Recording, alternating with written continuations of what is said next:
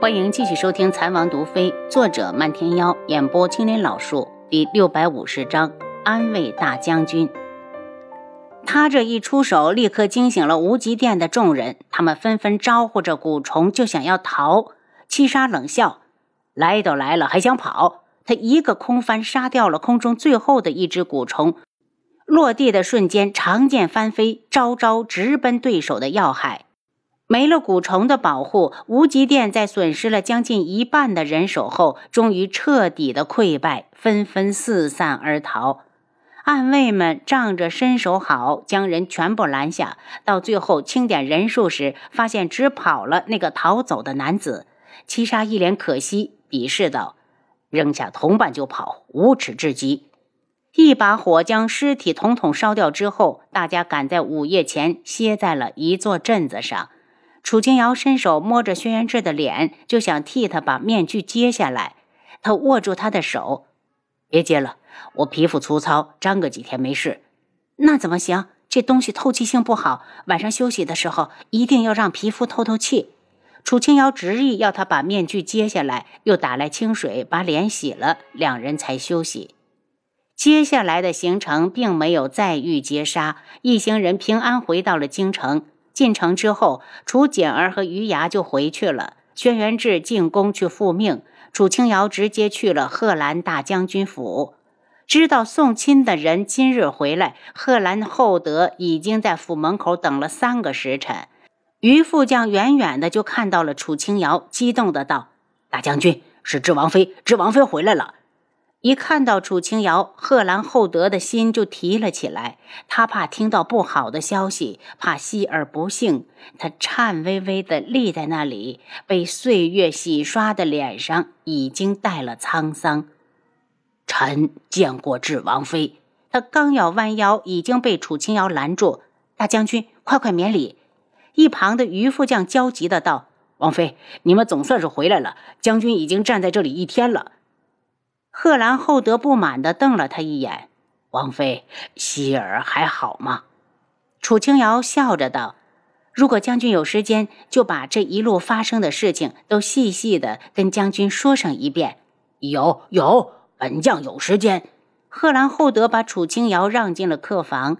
楚清瑶坐下来，从离京当日说起，把这些日子发生的事一件件、一桩桩的讲给他听。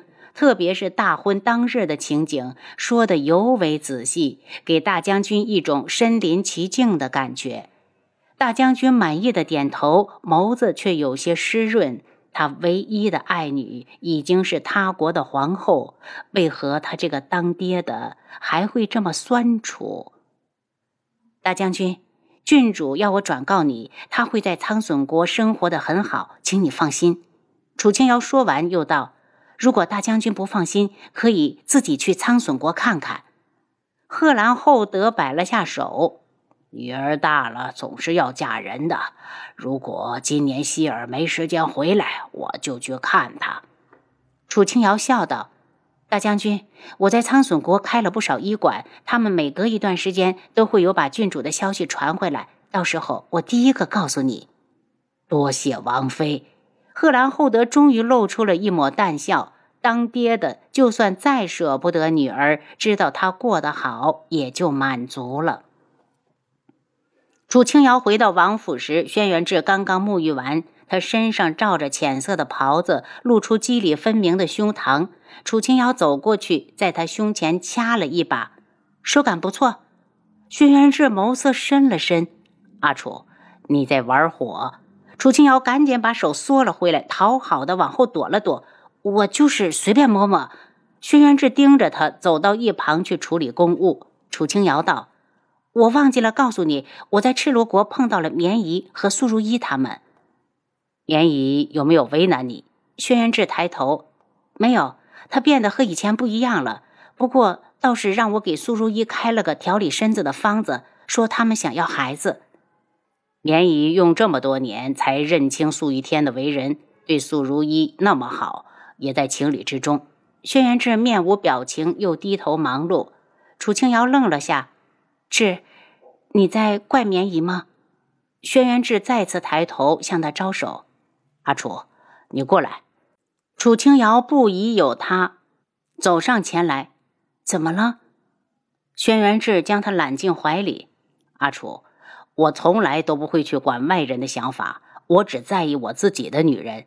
棉姨虽然是我姨，但是因为靖主，我们也别扭了这些年。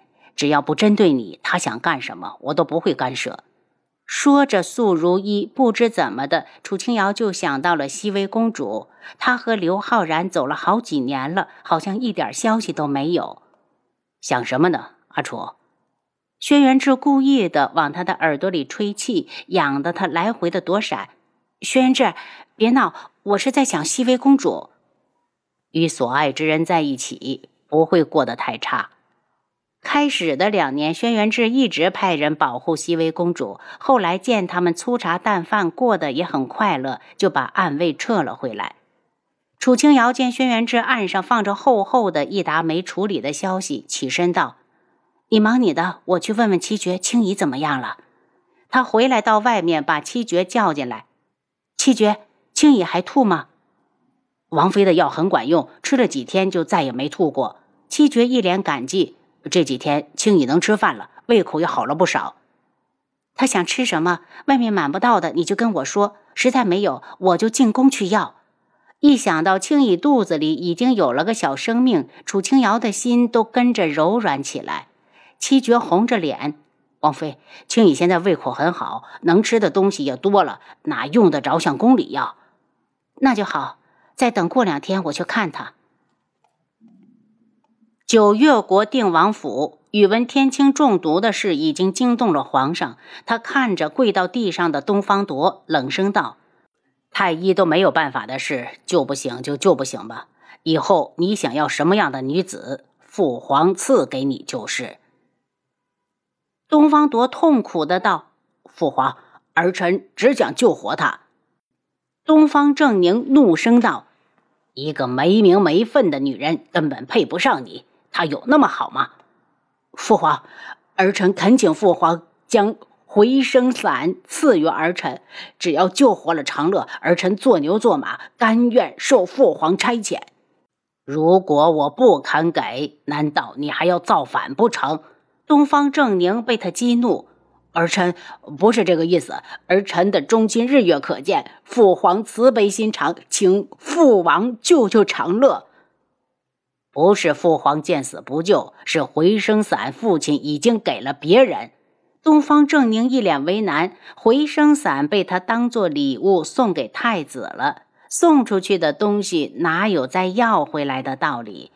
东方铎略一犹豫，一个头磕到地上：“父皇，儿臣这就去求太子，请他救救长乐。”见他起身要走，东方正宁道。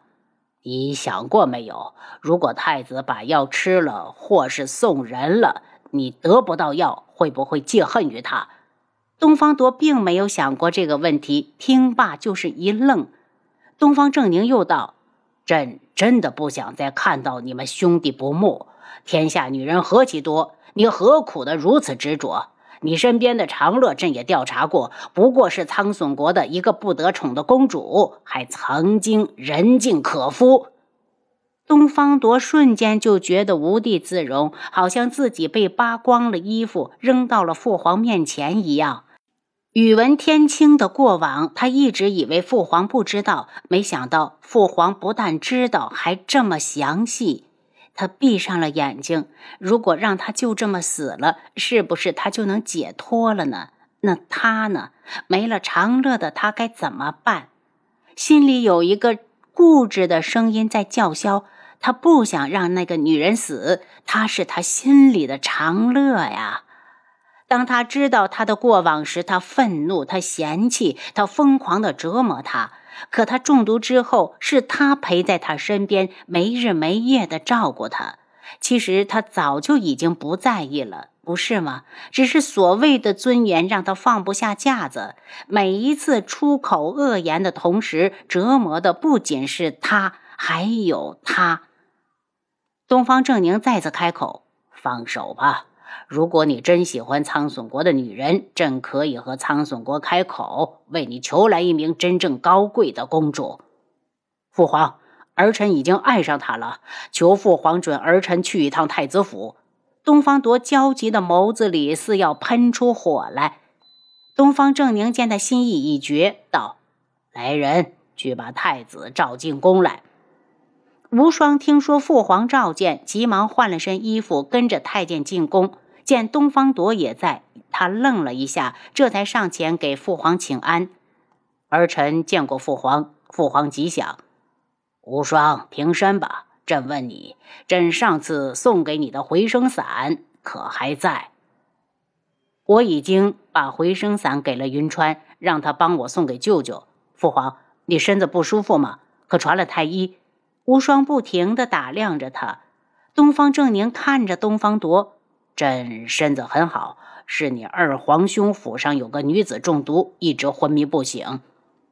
如果确实是中毒，应该让太医想法子赶紧解毒。回声散好像并没有解毒的功效。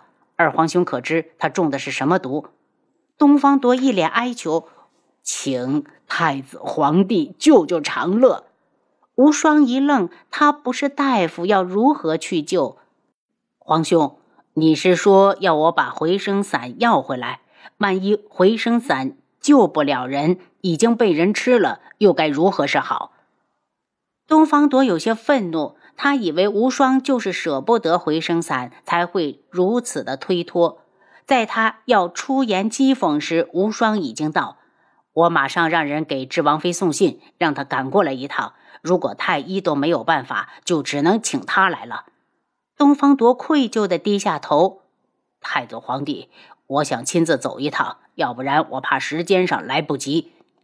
那我马上安排人手，先一步去智王府。无双顿了一下，皇兄，我陪你过去。